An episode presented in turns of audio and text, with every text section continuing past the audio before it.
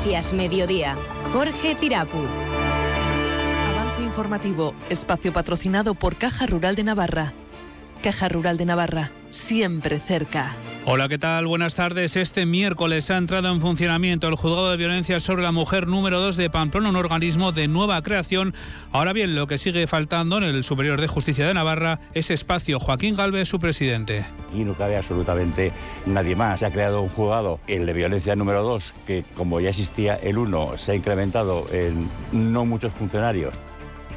Los transportistas navarros viven con incertidumbre la situación que se está atravesando en Francia por las protestas de agricultores que mantienen bloqueadas o con tráfico restringido distintas autopistas y carreteras que les obligan en muchos casos a transitar por carreteras comarcales que no están preparadas para vehículos pesados.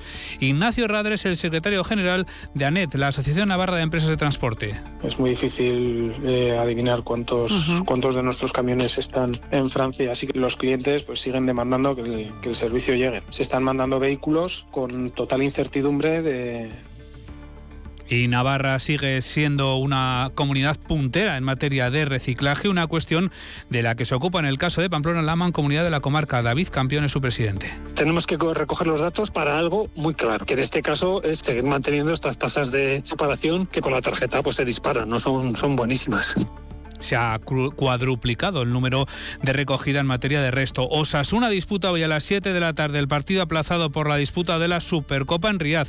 Mide el estado de un Barcelona en el que Xavi ya ha anunciado su marcha. En la plantilla rojilla el que quiere hacer las maletas al Betis es el Chimi Ávila. Ayer su representante Carlos Bilici lo pedía. Sí, sí, el jugador eh, está dispuesto a venir sin, ningún problema. Tiene ganas de tomar un nuevo desafío, que lo más productivo en este momento para Chimi era que llegue, llegue a, a Betis. Son las 2 y 32 minutos. Onda Cero Navarra. Servicios informativos. El presidente del Tribunal Superior de Justicia de Navarra, Joaquín Galve, ha vuelto a reclamar un nuevo edificio que albergue los organismos judiciales y advierte de que no hay cabida para nadie más. Una petición que ha reiterado tras visitar el juzgado de violencia sobre la mujer número 2 de Pamplona, que hoy ha entrado en funcionamiento. Milagros Bidondo. Según Galve, el Tribunal Superior de Justicia de Navarra ha solicitado el espacio aledaño al Palacio de Justicia, por lo menos que se empiecen, han dicho, los trámites para hacer un edificio. Lo que ya es una realidad es ese nuevo juzgado de violencia sobre la mujer número 2. Galve reconoce que se había solicitado con urgencia porque la situación era preocupante. En los últimos dos años, de hecho, el juzgado pasó de unas 1.000, 1.100 diligencias en un año a casi 2.000 en el siguiente. Es una buena noticia, un segundo juzgado de violencia de género. No es una buena noticia por lo que significa del incremento de... Y no cabe absolutamente nadie más. Se ha creado un juzgado, el de violencia número 2, que como ya existía el 1, se ha incrementado en no muchos funcionarios. Y buscar un par de despachos no ha sido eh, costoso, pero si se hubiese creado un juzgado nuevo, probablemente en el edificio este ya no, ya no cabría o cabría, pero habría que sacar otras, otros servicios que se están prestando en él. Nuevo juzgado de la violencia sobre la mujer que han visitado Félix Tabernal, vicepresidente primero y consejero de Igualdad, al que hemos escuchado, y también lo ha hecho la consejera de Justicia, Amparo López acercar el juzgado a las víctimas, dotarlo de más accesibilidad y descargar de trabajo al juzgado número uno. En el año pasado se vieron 2.560 casos y el Gobierno de Navarra está apostando por una visión transversal, reforzando la protección y la asistencia que se le dota a las víctimas. Precisamente ayer pasaba por la brújula de Navarra Teresa, es la portavoz de Lunes Islas, que pedía que se abra cuanto antes el Centro de Atención a la Mujer 24 horas de Pamplona. Está previsto ya era para enero, bueno, lleva un poquito de retraso y lo que tenemos constancia de que el dinero que ha dado en los fondos europeos se ha invertido bien en el 2021 y 2022 y que ahora lo que tiene que hacer el gobierno de Navarra es aprobar la partida del personal necesario para abrirlo y que tiene que venir ya como mínimo 900.000 euros para un centro de este tipo que hay que recordar que son 24 horas y porque además es itinerantes. Los transportistas navarros viven con incertidumbre la situación que están atravesando en Francia por las protestas de los agricultores que mantienen bloqueadas o con tráfico restringido distintas autopistas. Reconocen que están encontrándose importantes problemas y que, y que la demanda de productos sigue existiendo. Ignacio Radres, el secretario general de ANET, la Asociación Navarra de Empresas de Transporte. Es muy difícil eh, adivinar cuántos, cuántos de nuestros camiones están en Francia. Así que es verdad que las mayoría, la mayoría de las empresas navarras pues, eh, también hacen internacional. Entonces los clientes pues, siguen demandando que el, que el servicio llegue. Se están mandando vehículos con total incertidumbre de de si, si nuestros vehículos y conductores se van a quedar tirados en, en una carretera comarcal. El Gobierno de Navarra ha iniciado el proceso de sustitución del cargo de libre designación de 73 años de edad que ha presidido la mesa de contratación de la obra de Velate, Jaime Armendáriz. La consejera de Función Pública, Amparo López, ha reiterado que el proceso de adjudicación de la obra de los túneles de Velate ha sido legal y transparente. El presidente de la mesa de contratación, cuyo voto decidió las empresas ganadoras, tiene 73 años de edad. Una situación no habitual para que ahora ha de estudiar el Gobierno. Lo hemos analizado con mucho detenimiento en sesión de gobierno y estábamos ante una excepcionalidad, un conocimiento profundo, exhaustivo, técnico, importante y una carencia en la cobertura de esa plaza. Estamos en ello, hemos instado a que cuanto antes se solucione y esperemos que bueno, pues haya reemplazo. Las pruebas realizadas en lotes de residuos de la planta clausurada en Artajona por el Gobierno de Navarra han dado resultado negativo en metales pesados salmonella o Escherichia coli. La planta tiene hasta el 13 de febrero para contestar la resolución que decretó su cierre cautelar. El consejero de Medio Ambiente, José María Yerdi, ha explicado que todavía se están analizando lotes de residuos sólidos, esta vez de compost, después de analizar los de residuos líquidos para cuyo tratamiento la empresa no tenía autorización. Se están analizando eh, los eh, distintos lotes de compost que, existen en, en, la planta para ver si efectivamente hay algún tipo de, de, contaminación que impidiese su utilización en el campo. Pero eh, hasta el momento los análisis que hemos hecho, como digo, en esos dos aspectos han resultado negativos. La situación se produce en plena actualización del plan de residuos de Navarra. El 40% los genera la construcción, el 30% la industria y comercios y ciudadanos apenas generan el 10% del total de residuos. De esa fracción acaba en el vertedero hace 15 años, acababa en el vertedero hace 15 años el 67%. Ahora ha bajado al 48% y se quiere reducir esta cifra a la mitad. Una cuestión de la que hablamos también aquí en Onda Cero, más de uno, con David Campión, el presidente de la Mancomunidad de la Comarca de, de la comarca de Pamplona. Todo aquello que va al contenedor de restos se entierra sin tratar Y eso es ilegal, eso no se puede hacer. Y atenta contra el planeta y, y, de todo. Entonces, bueno, yo creo que ya por fin la mancomunidad el año que viene contará con su propia planta de tratamiento de residuos y eso hará que, bueno, pues que nos situemos pues eso a la cabeza y no solo estar a la cabeza económica, sino también a la cabeza ambiental. Campeón también se ha referido a las tarjetas de contenedores, una cuestión ha dicho que se está aplicando para recoger los, la recogida de los diferentes barrios y no de cada persona desde que la Agencia de Protección de Datos nos dijo que no podíamos recoger el dato del domicilio que habría cada contenedor, lo que hemos hecho es directamente no lo recogemos. Tenemos que recoger los datos para algo muy claro, que en este caso es avanzar hacia el pago por generación, para premiar a quien lo hace bien y seguir manteniendo estas tasas de separación que con la tarjeta pues se disparan, no son, son buenísimas.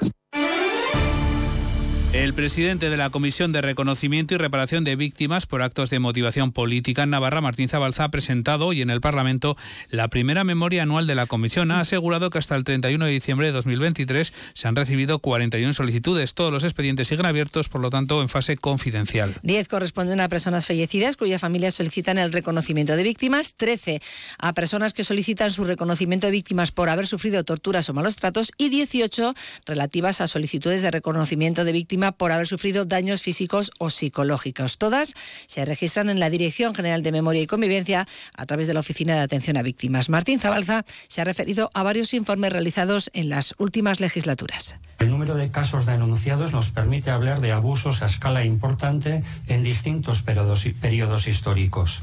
Durante la dictadura franquista, la transición democrática y en un contexto de lucha contra el terrorismo. Asimismo, y tras el estudio de 50 alegaciones de tortura seleccionadas de manera aleatoria del listado del IBAC, se considera que estas personas han hecho un relato consistente y creíble de su experiencia con patrones congruentes.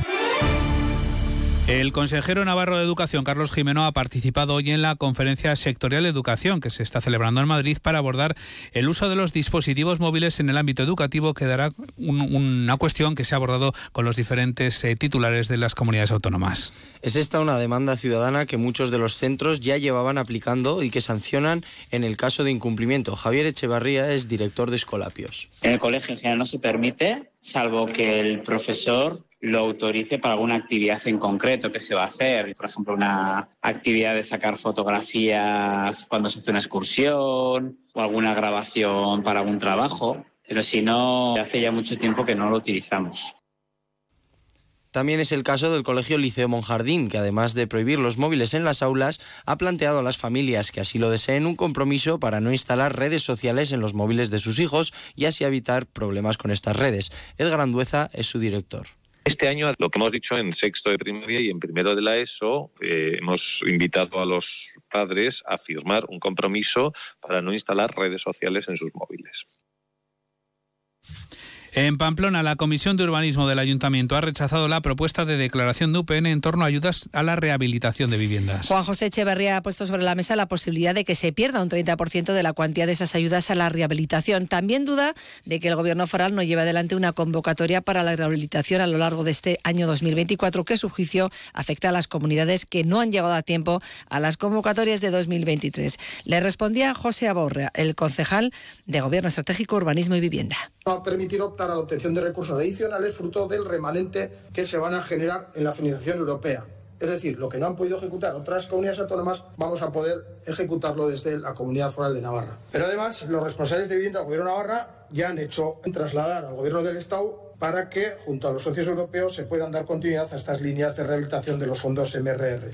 Al término de las intervenciones de los grupos, Echeverría mantenía sus peores temores respecto a estas ayudas. Mis peores temores se confirman. No va a haber convocatoria 2024 para nuevos edificios de los fondos MRR. Va a extenderse la convocatoria a los expedientes ya abiertos, pero no va a entrar uno solo nuevo. Porque sí va a haber para localidades de 20.000 habitantes y para el agua y para todo lo demás. Pero parece que la, que la convocatoria para rehabilitación no.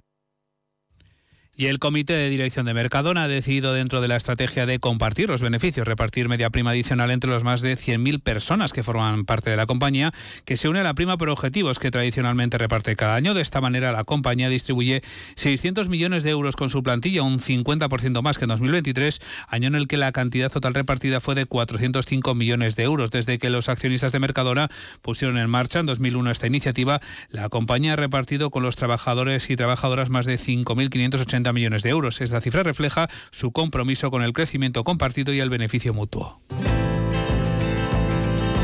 La previsión del tiempo. Que nos llega hoy de la mano de la Agencia Estatal de Meteorología, hoy con Marta Alarcón. Marta, buenas tardes. Muy buenas tardes. En Navarra tendremos un ambiente despejado, salvo intervalos de nubes altas. Las temperaturas se mantendrán sin cambios, predominando los aumentos, alcanzando 19 grados en Baztán, 15 en Roncal, 13 grados en Pamplona, Iruña y Estela, Lizarra, 12 en Tafalla o los 11 en Tudela. Y de cara a mañana seguiremos con intervalos de nubes altas, aumentando la nubosidad baja en la mitad del norte a lo largo de la tarde con brumas y nieblas asociadas. No se descartan precipitaciones débiles y dispersas por la tarde en el extremo norte. Las temperaturas máximas subirán alcanzando 18 grados en Tudela, 17 en Estella, Lizarra y Tafalla, 16 en Baztano, 15 en Pamplona, Iruña y Roncal. El viento será flojo variable. Es una información de la Agencia Estatal de Meteorología.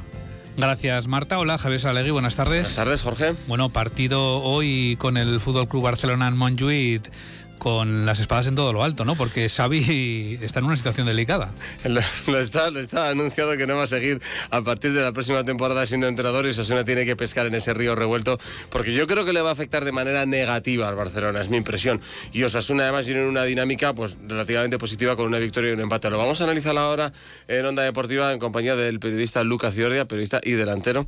Y hablaremos también de otro delantero, del Chimi Ávila.